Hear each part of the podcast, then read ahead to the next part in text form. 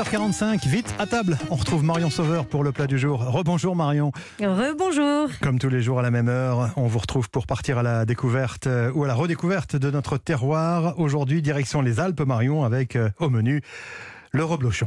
Un fromage bien, bien, bien crémeux avec sa jolie croûte jaune rosé au lait cru entier de vache et que l'on déguste après au moins 15 jours d'affinage. Alors, il existe deux types hein, de reblochon. Le laitier qui est fabriqué en fruitière à partir du lait de plusieurs fermes et qui porte une plaque en caséine rouge. Mhm. Et le fermier qui est fabriqué à la ferme avec le lait d'un seul troupeau et que vous repérez avec cette plaque de caséine verte. Et le reblochon est distingué par une appellation d'origine protégée. Comment on fait pour le choisir Il faut que sa croûte soit de couleur donc jaune rosé et veloutée blanche. La pâte doit être souple, onctueuse, brillante. Il faut qu'il soit un petit peu bombé, ça veut dire qu'il est bien crémeux à l'intérieur. Et je vous le conseille après un mois d'affinage. Alors on est d'accord, on laisse tomber tout de suite la tartiflette. Oui. Qu'est-ce que vous avez à nous proposer comme recette? On peut peut-être en manger quand même une petite tartiflette, allez. Cette- ce matin, on va voyager avec le saltimbocca de veau, à laquelle on va ajouter un petit peu de reblochon. On va commencer par étaler une tranche de jambon de montagne sur l'escalope. Par-dessus le jambon, une belle tranche de reblochon et des feuilles de sauge. On roule l'escalope dans le sens de la longueur. On fait tenir cette escalope avec un petit cure-dent et direction la poêle. On fait revenir cette escalope roulée dans la poêle bien chaude avec un petit peu de beurre et sur toutes les faces.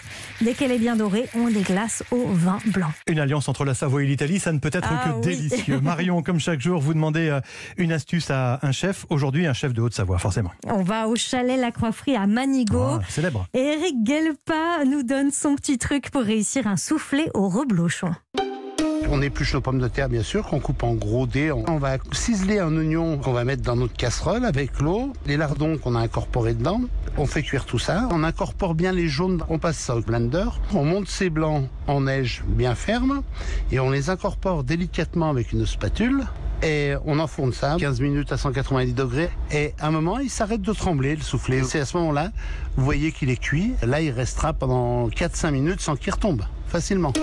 Avec une petite salade verte, ça vous dit. Ouais, parfait. Eric Guelpa au chalet La Croix-Frie propose en apéritif une tourte au reblochon. Elle se décline aussi en version truffée.